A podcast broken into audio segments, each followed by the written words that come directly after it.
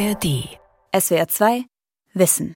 Mit dem Science Talk und dem Thema Soziale Schieflage Frauen in der Arbeitswelt am Mikrofon Ralf Kaspari. Noch immer gibt es in Bezug auf das Thema Arbeit große geschlechtsspezifische Ungerechtigkeiten. Frauen kümmern sich mehr um den Haushalt als Männer, sie verdienen im Durchschnitt weniger und ergreifen oftmals Berufe, die nicht so gut entlohnt werden. Wie kann man da Gerechtigkeit herstellen? Darüber habe ich im Science Talk mit Dr. Andreas Haupt gesprochen, Sozialwissenschaftler am Karlsruher Institut für Technologie. Herr Haupt, wir reden über die Frauen und die Arbeitswelt. Genau. Da gibt es einiges zu bereden. ich freue mich sehr, dass ja. wir das heute machen. Jetzt ja. könnten natürlich Frauen sagen, mein Gott, da sitzen zwei Männer und reden über Frauen. Sie sind ein Mann und erforschen die Frauenwelt. Genau, aber wir müssen ja nicht nur die Frauen überzeugen, sondern wir müssen auch die Männer überzeugen. Ich denke, da soll, haben wir Männer eine große Aufgabe, andere Männer zu informieren. Man ähm, muss ja auch schließlich die gesellschaftliche Wahrheit äh, transportieren, oder? Und man muss die Wahrheit unter das Volk kriegen. Und die ist genau. geschlechterunabhängig. Die Wahrheit auf jeden Fall. Die der Wahrheit Arbeitsmarkt auf jeden Fall, genau. Ja. Der Arbeitsmarkt genau. überhaupt nicht. Ja. Genau, wir reden über Ungerechtigkeiten und Ungleichheiten auf dem Arbeitsmarkt. Was ich sehr interessant finde, es gibt eine Studie, die heißt die Vermächtnisstudie. Mhm. Ähm, relativ prominent. Er hat mhm. nochmal gefragt, wie Männer und Frauen sich den, die Arbeit aufteilen, zu Hause aufteilen. Warum heißt die Vermächtnisstudie? Das ist eine gute Frage. Wissen Sie auch nicht? Nein. Okay. Die hat aber was Interessantes herausgefunden, nämlich es gibt eigentlich immer noch diese traditionellen Rollenklischees. Ja. Dass Frauen hauptsächlich die Arbeit ja, in, im Haushalt machen. Also sie kümmern sich mehr um die Erziehung der Kinder. Genau. Sie kümmern sich äh, um Pflege, eventuelle Pflege von Angehörigen. Mhm. Sie kümmern sich um sowas wie Haushaltsorganisation. Also das fand ich erstaunlich, weil ich dachte, diese Rollenklischees gibt's nicht mehr. Nein.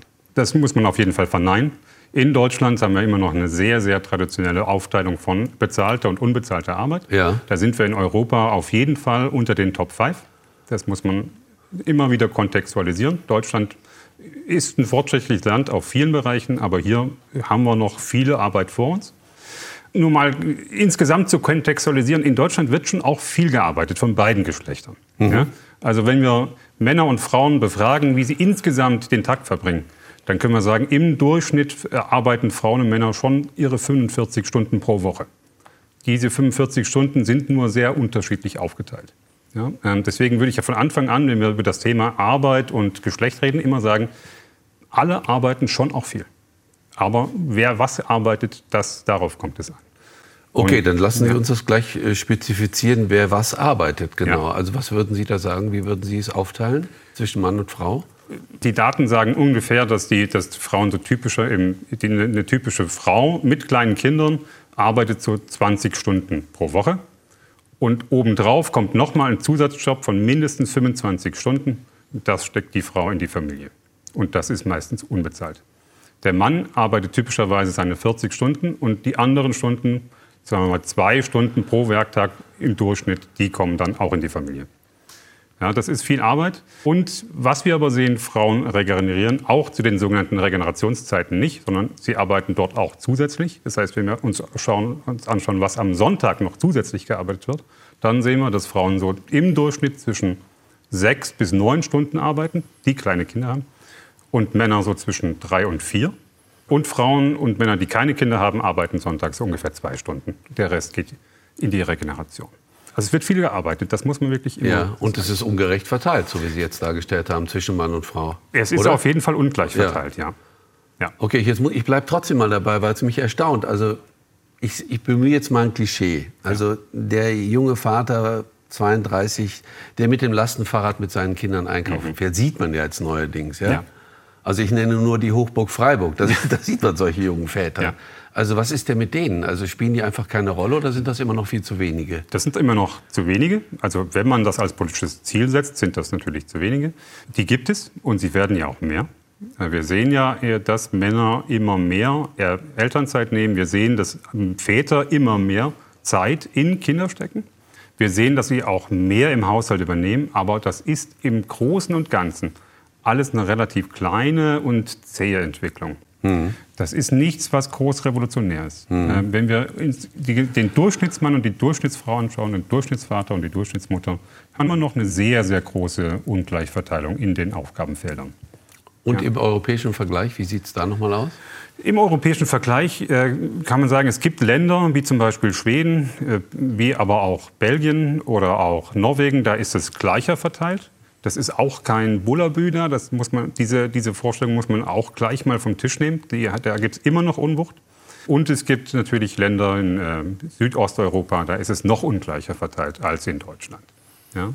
Ähm, aber insgesamt, was, was wir in Deutschland sehen, ist, wir haben eine hohe Erwerbsbeteiligung von Frauen. Also ja. in Deutschland wollen Frauen auf den Arbeitsmarkt, auch mit Kindern.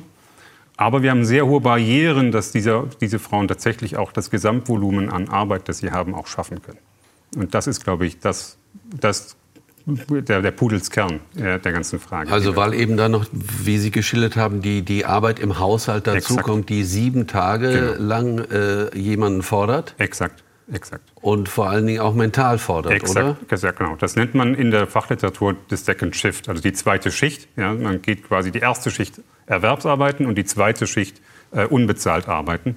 Und bei vielen Frauen ist die zweite Schicht länger als die erste Schicht. Den allermeisten Männern ist die erste Schicht dominant und dann kommt noch ein bisschen was obendrauf. Was wäre Bullabü, dass es wirklich 50-50 aufgeteilt wird? Also Erwerbsarbeit und Arbeit zu Hause? Genau, das, so könnte man sich das vorstellen. Aber ich will jetzt keine normativen Familienmodelle da äh, propagieren. Das, was mein Ziel ist als Sozialwissenschaftler, ist zu informieren, wie aufgeteilt wird und vor allem auch, was das für Konsequenzen hat und gegebenenfalls dann äh, politische Entscheider in die Möglichkeit zu setzen, da informiert Möglichkeiten zu schaffen, dass das Familien auch wirklich so machen können, wie sie wollen. Und da sind wir noch ein ganzes Stück weit entfernt. Man könnte jetzt fies sein und sagen, okay, diese Aufteilung, das wollen Mann und Frau zusammen, die haben sich irgendwann geeinigt, das ausgehandelt, das läuft ja auch so. Aber das ist wahrscheinlich falsch, weil sehr viele Frauen damit unzufrieden sind. Also ja und nein. Da, ähm, die meisten Frauen sind tatsächlich zufrieden mit ihrer Hausarbeitsaufteilung. Aber was wir auch sehen, ist, dass die meisten Frauen auch sehr gestresst sind in Bezug auf ihre geleistete Arbeit.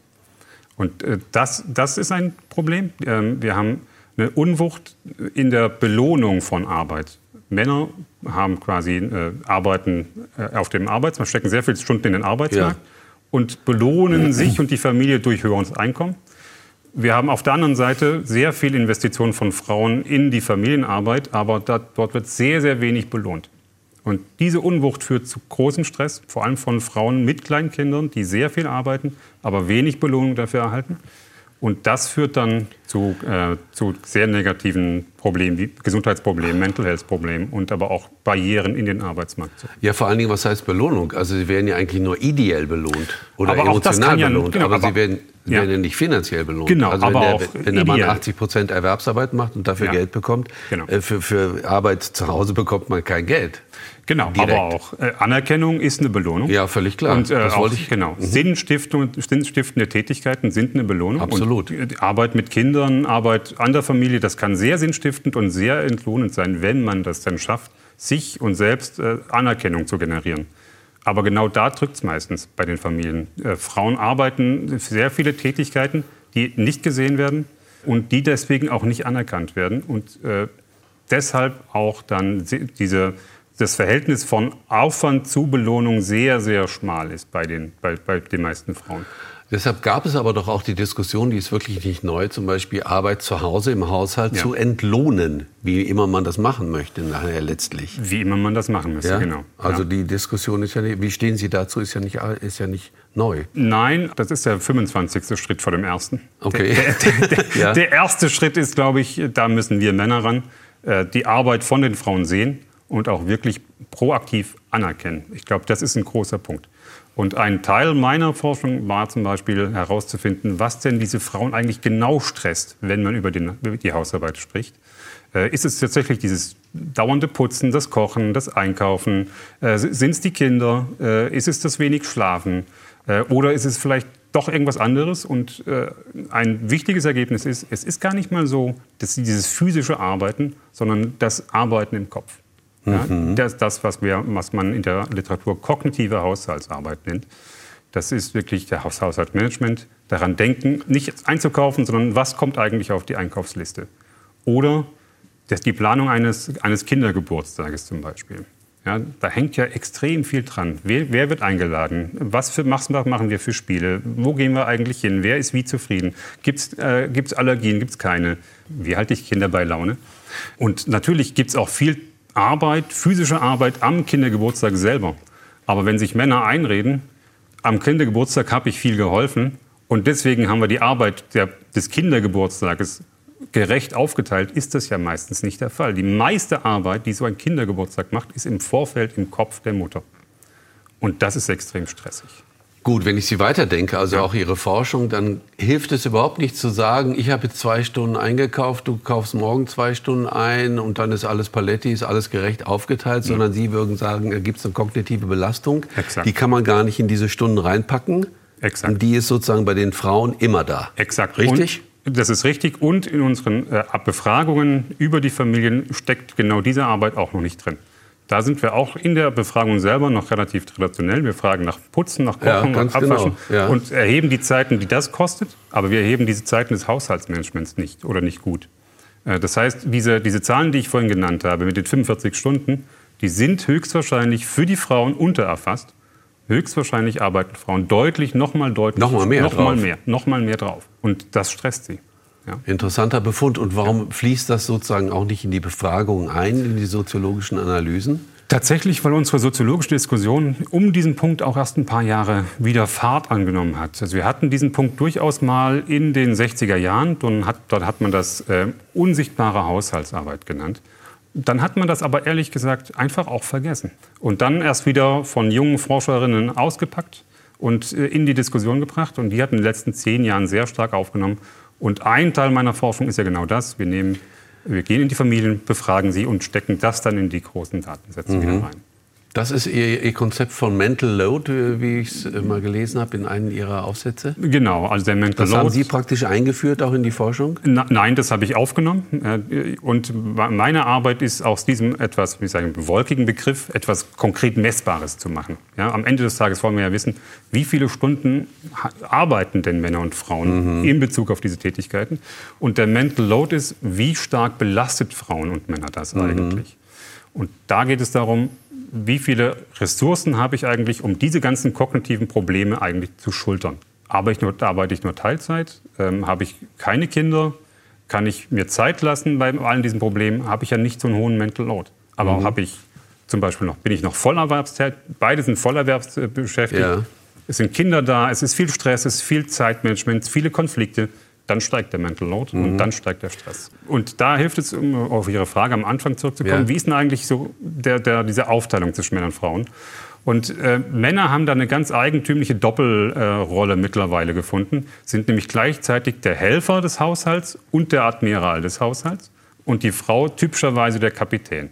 Die Frau gibt ganz klare Delegationen vor. Äh, die Männer lassen sich oft gefallen, dass sie so in diese Helferrolle kommen und jammern ab und zu natürlich auch gerne, dass sie ja nur der Helfer sind. Aber wenn es an die wichtigen Entscheidungen geht, dann sind sie auf einmal der Admiral. Ja, dann hauen sie auf den Tisch äh, und dann wird gesagt, wer, wo, wo, ziehen wir um? Ähm, meine, meine Arbeit ist ja wichtiger als deine Arbeit, weil meine Arbeit kommt mehr rein als deine Arbeit. Ähm, deswegen, wenn wir beruflich umziehen, sehen wir in den Daten sehr, sehr häufig, dass die Frau mitzieht und dann berufliche Nachteile hat.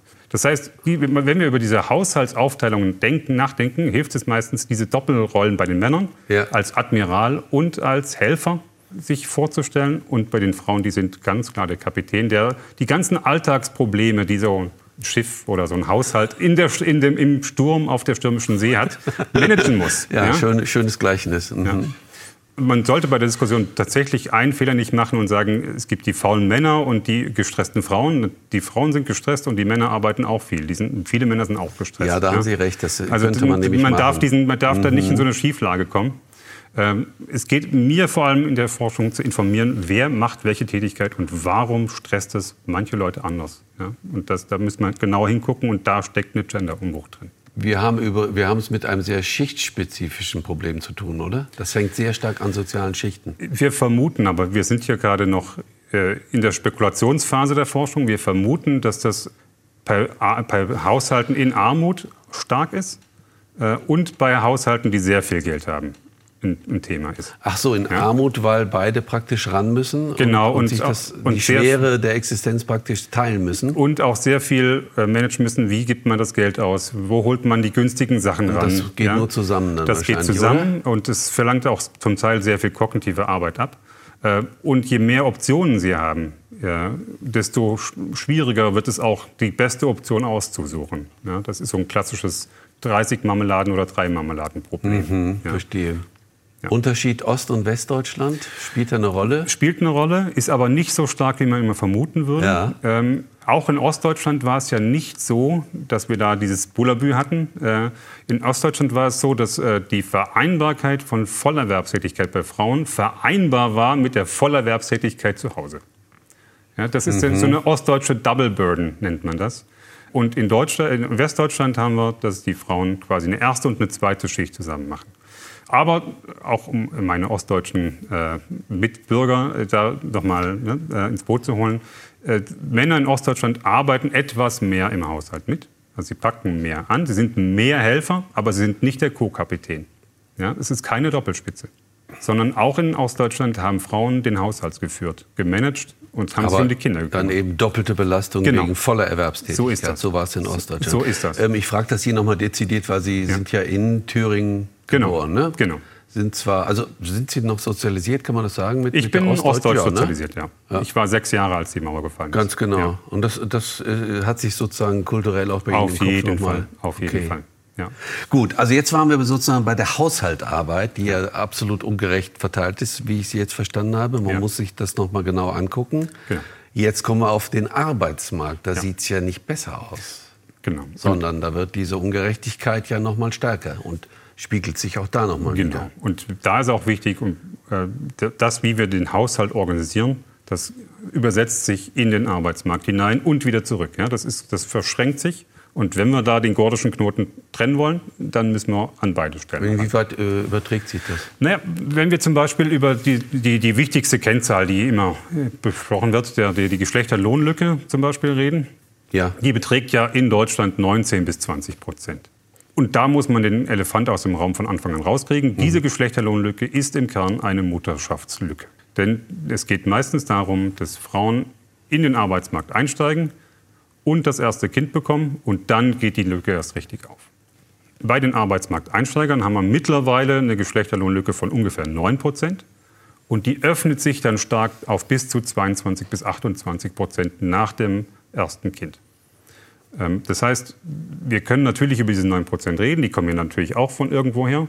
Aber der größte Teil der Geschlechterlohnlücke in Deutschland ist zurückzuführen auf die Nachteile von Frauen durch Mutterschaft. Woher kommen die 9 Prozent? andere Berufswahl. Ähm, Frauen arbeiten gerne in Berufen, die äh, dienstleistungsnäher sind. Männer arbeiten mehr in Berufen, die produktionsnäher sind. Und ganz generell können Sie sagen, je näher sie an der Produktion sind, desto höher sind die Löhne. Frauen arbeiten gerne in kleineren Firmen und Frauen arbeiten gerne im öffentlichen Dienst. Der öffentliche Dienst ist gut darin, Löhne von unten nach oben zu stauchen. Äh, aber auch eben einen Lohndeckel zu haben. Und ein großer Teil eines, des, der Geschlechterlohnlücke in den späteren Jahren ist eine Lücke im oberen Lohnsegment. Und ein großer Teil der Lohnlücke ist ein Nachteil durch Teilzeitarbeit. Mhm. Ja, ähm, der, der akkumuliert sich natürlich auch zu einer Monatseinkommenslücke, aber eben auch zu einer Bruttostundenlohnlücke, weil Vollzeitarbeit äh, ja. belohnt wird im Gegensatz zu Teilzeitarbeit. Weil wir in Westindustrie, so, so genau, mhm. ja, in, wir haben in, in, in, Industrieländern immer noch eine sehr starke Idealarbeiternorm. Mhm. Und diese Idealarbeiternorm sagt, priorisiere deine Erwerbsarbeit gegenüber der Familienarbeit. Und wer das priorisiert, also wer viele Stunden schiebt, wer auch spätabends noch für die Firma Probleme löst, wer das gerne am Wochenende tut, wer erreichbar ist, wer an, regelmäßig an Meetings teilnimmt, der ist eben wertvoller für die Firma und bekommt dadurch ähm, Lohnaufschläge. Jetzt könnte man natürlich auch hm, fies sein oder sich das Ganze noch mal überlegen. Also bei dieser Lohnungleichheit, das hängt auch damit zusammen, dass viele Frauen zum Beispiel im Bewerbungsgespräch, wenn die irgendwo angestellt werden und sich bewerben oder angestellt werden wollen, defensiver sind und schon mal gleich automatisch weniger verlangen. Ja. Also der Mann stellt sich dahin und sagt, ich will 60.000 im Jahr, sonst komme ich nicht. Und die Ja. Frau, die sattelt ein bisschen tiefer und sagt, na, mal 50.000 würde auch gehen. Stimmt diese, diese, diese Annahme? Und die, wir haben äh, gute äh, Belege, dass diese Annahme stimmt. Ja? ja. Ist tatsächlich so. Ja. Ähm, Frauen, haben, Frauen stapeln tiefer äh, in äh, äh, Lohnverhandlungen. Ja. Sie gehen also wirklich mit einem tieferen Mindestgebot hinein. Das ist aber, sagen wir mal, ein Teil der Story, aber nicht die größte. Sondern? Die größte ist, dass Männern mehr zugestanden wird in Lohnverhandlungen.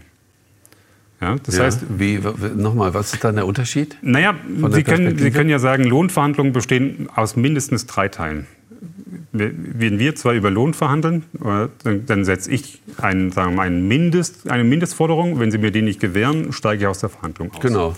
Für Sie gibt es eine Art Maximum. Ja? Wenn, wenn ich das fordere, steigen Sie auch aus. Und dann auf, in dem Spektrum müssen wir uns aufeinander zubewegen.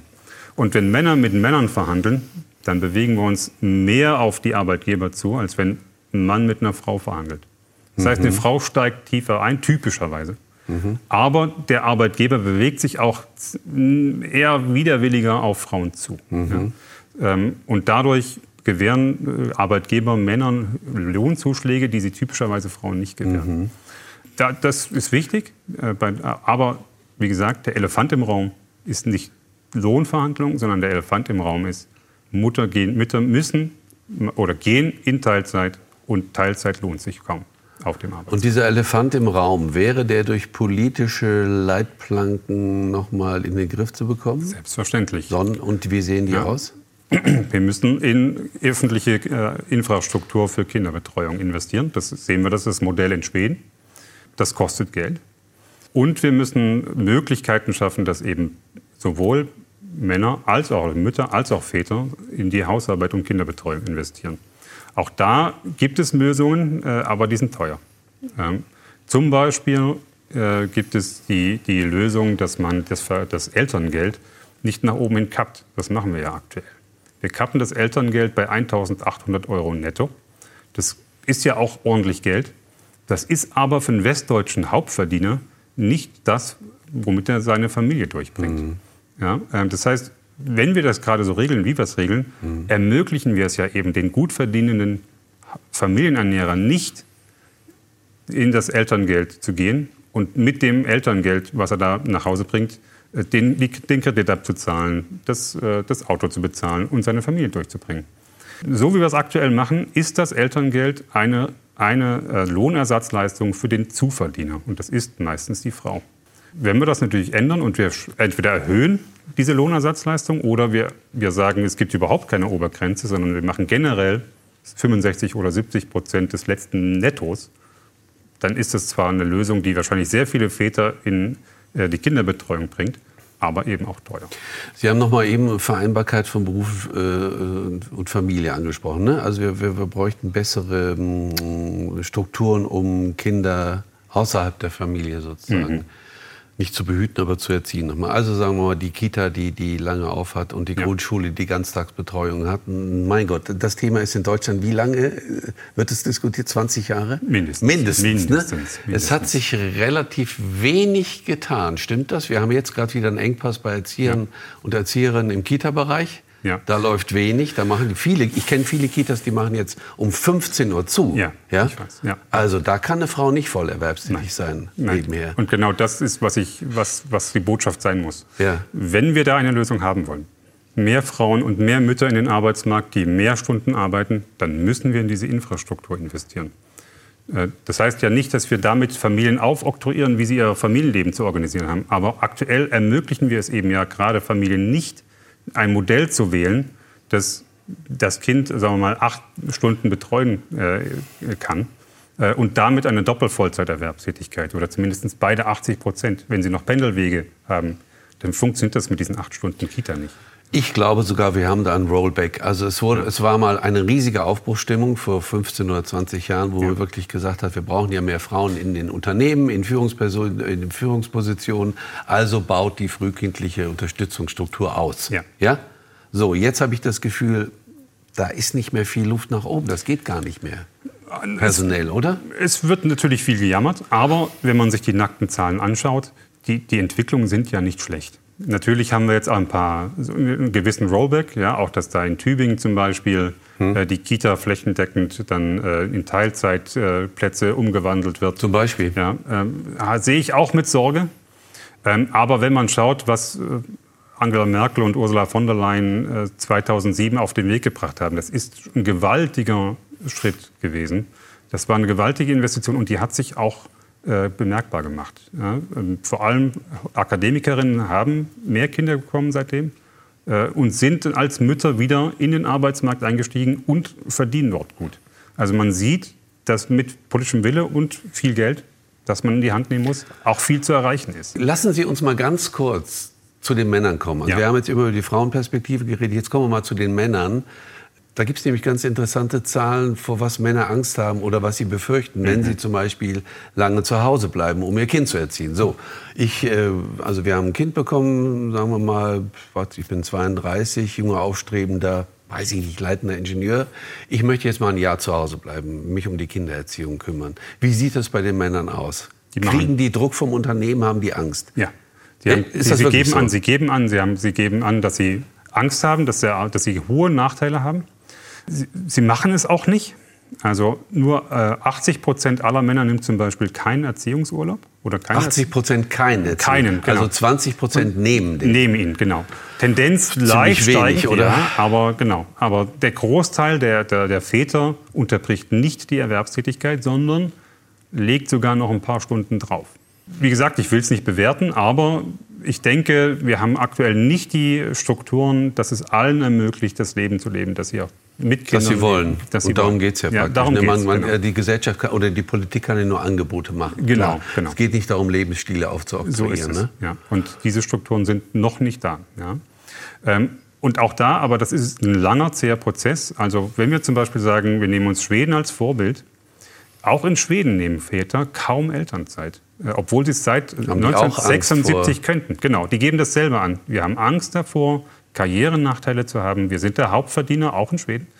Ähm, und äh, wir haben äh, in Europa immer noch eine sehr männlich orientierte Unternehmenskultur, wo der Mann einfach den idealen Arbeitnehmernormen zu entsprechen hat und die Arbeit gegenüber seiner Familie zu priorisieren hat.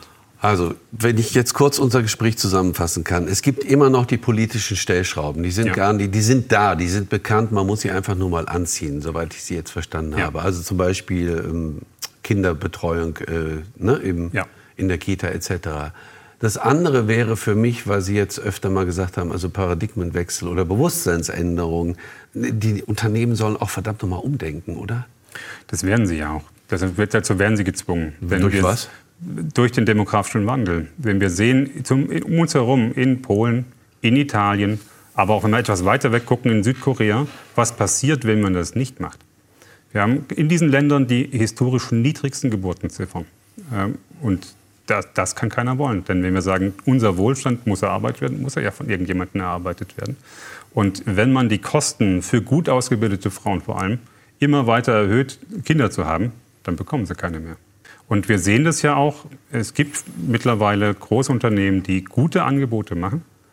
Zum Beispiel meine, mein Arbeitgeber. Ja. Äh, mit also Betriebs KIT, genau, Karlsruhe Institut genau, für Technologie. Mit, mit Betriebskita. Die sind gut? Die sind sehr gut, ja.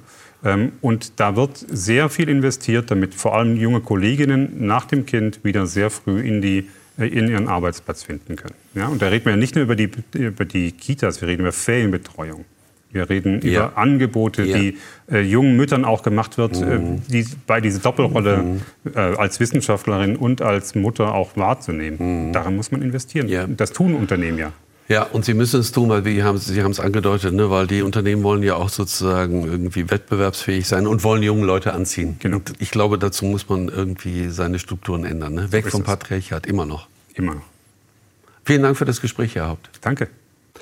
Das war der Science Talk mit dem Thema soziale Schieflage, Frauen in der Arbeitswelt. Ich habe gesprochen mit Dr. Andreas Haupt, Sozialwissenschaftler am Karlsruher Institut für Technologie. Sie können sich den Talk auch als Video ansehen. Infos dazu finden Sie in der ARD Mediathek unter Science Talk. SWR 2 Wissen. Alle Folgen in der ARD Audiothek. Manuskripte und weitere Informationen unter swr2wissen.de.